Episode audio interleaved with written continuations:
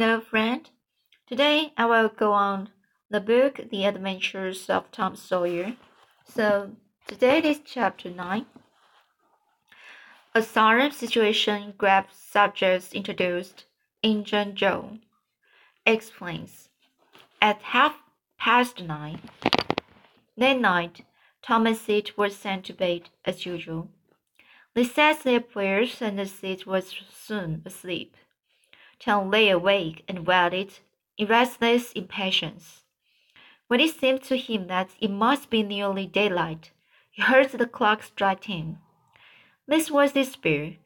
He would have tossed and fidgeted, as his nerves demanded, but he was afraid he might awake Sid, so he lay still and stared up into the dark.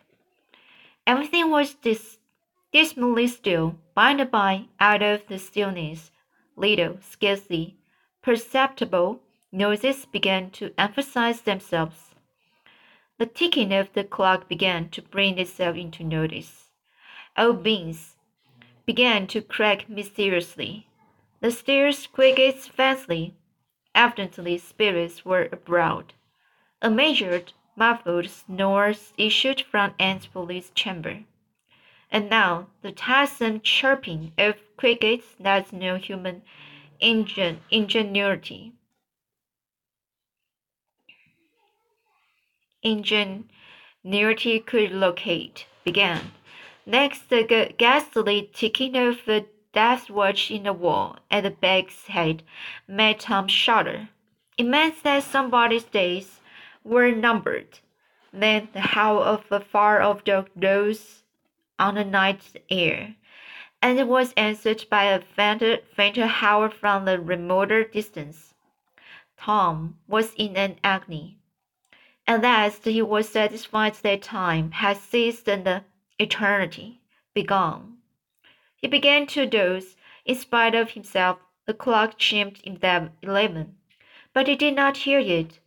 And then there came, mingling with his half-formed dreams, a most melancholy caterwauling, caterwauling, a most uh, melancholy, melancholy caterwauling. The raising of a neighboring window disturbed him. A cry of "Skate, you devil!" and a crash of an empty bottle against the back of his aunt's woodshed brought him wide awake. And a single minute later he was dressed and out of the window and creeping along the roof of the ale on all fours. He meowed with caution once or twice as he went, then jumped to the roof of the woodshed and then thence to the ground. Huckleberry Finn was there, with his dead Kate. The boys moved off and disappeared in the gloom. At the end of half an hour they were wading through the tall grass of the graveyard. It was a graveyard of the old-fashioned western kind. It was on a hill, about a mile and a half from the village.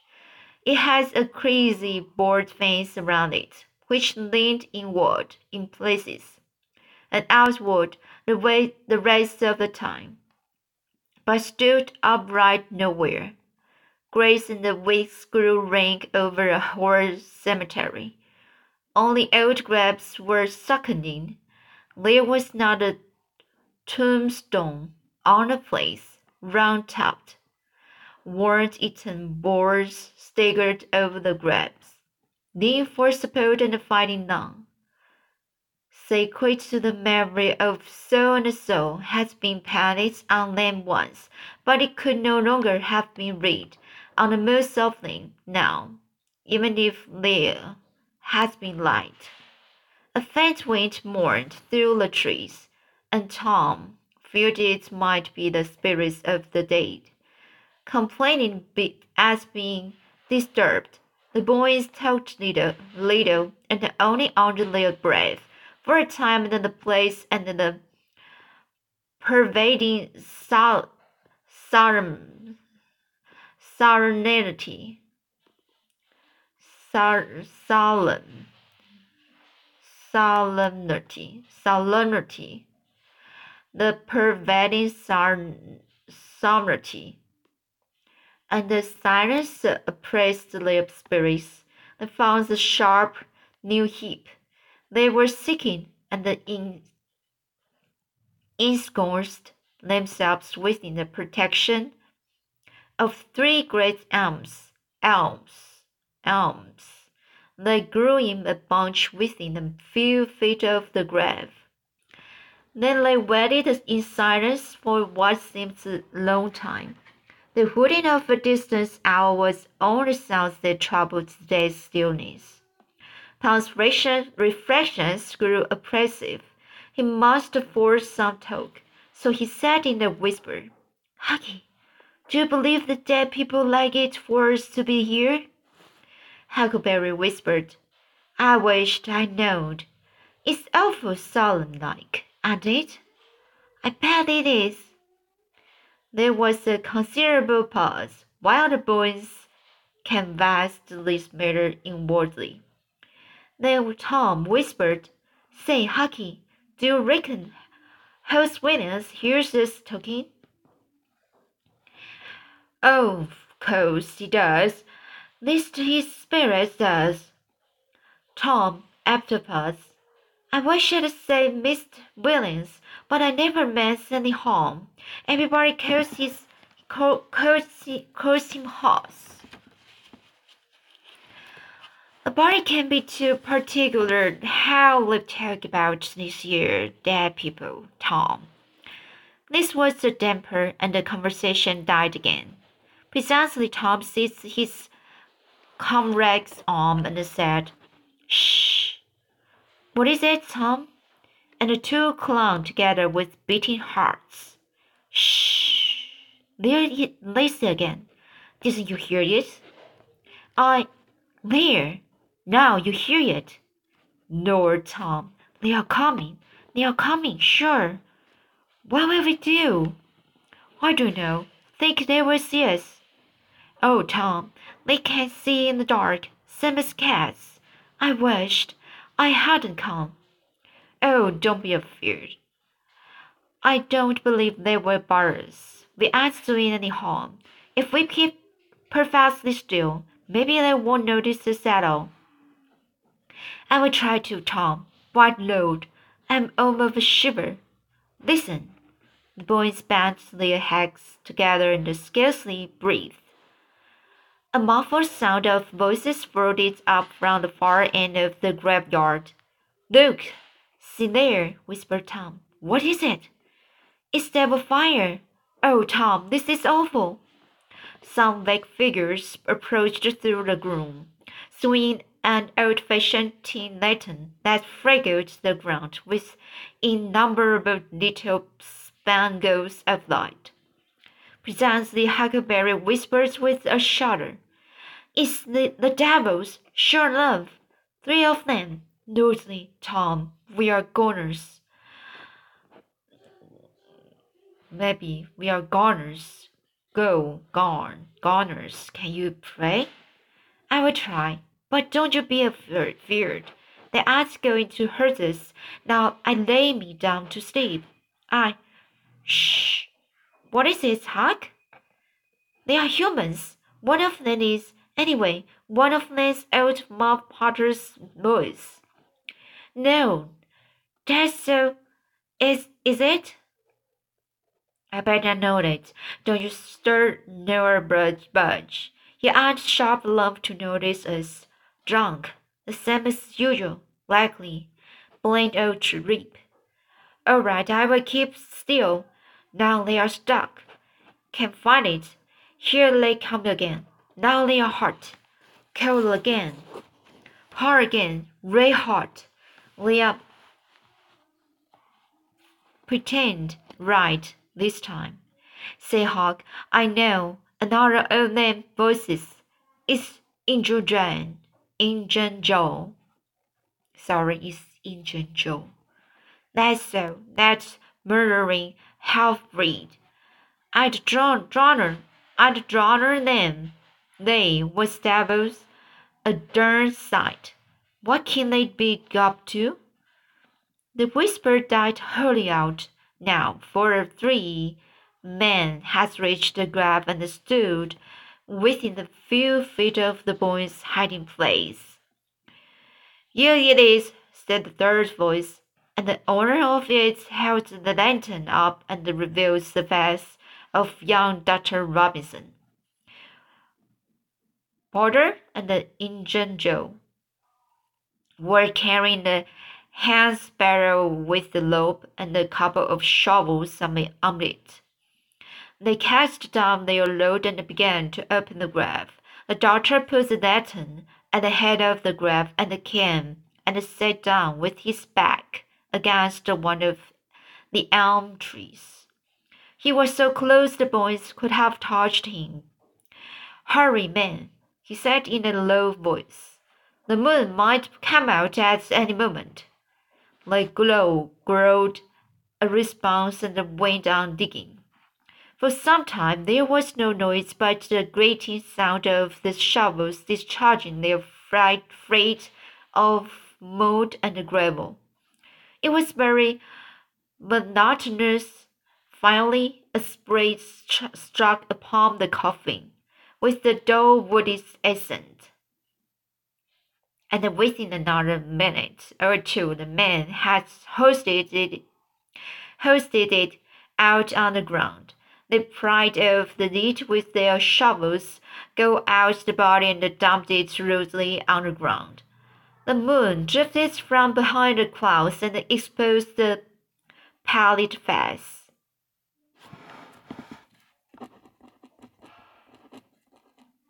The barrel was got ready, and the corpse placed on it, covered with the blanket, and bound to its place with the rope. Potter took out the large spring knife and cut off the dangling end of the rope, and then said, now, the thing is ready, Sawbones, and you were just out with another fine, or here she stays. That's the talk, said Injun Joe. Look here, what does this mean? said doctor. You required you, your pay in advance, and I have paid you. Yes, and you done more than that, said Injun Joe. approaching the doctor, who was now standing. Five years ago, you drove me away from your father's kitchen one night when I come to ask for something to eat, and you said I wouldn't. Therefore, any good. And uh, when I swore I'd get even with you if, if it took a hundred years, your father has me jailed for a vagrant. Do you think I'd forget? the Injun blood ends in me for nothing. And now I've got you, and you got to settle, you know. He was threatening the doctor. With his fist in his face, by the time the doctor struck out suddenly and stretched the ruffian on the ground. Potter dropped his knife and exclaimed, Here now, don't you kiss my part? And the next moment he had grappled with the doctor, and the two were struggling with might and main, trampling the grass and the tearing, tearing the ground, tearing the ground with their heels. Injun Joe sprang to his feet, his eyes flaming with passion, snatched up Potter, Potter's knife, and went sweeping cat-like and stooped, stooping round and round about the com combatants. So that's the combat. I'm not sure combatants. Sorry. So seeking an opportunity. Um, at once the the doctor flung himself free, seized the heavy headboard of William's grave, and felled Potter to the earth with it. In the same instant, the half-breed saw his chance and dropped the knife to the hilt in the young man's breast.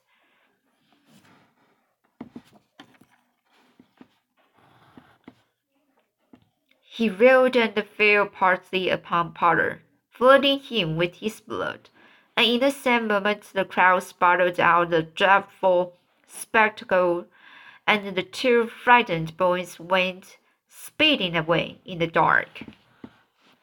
Precisely when the moon emerged again, Injun Joe was standing over the two forms, contemplating them.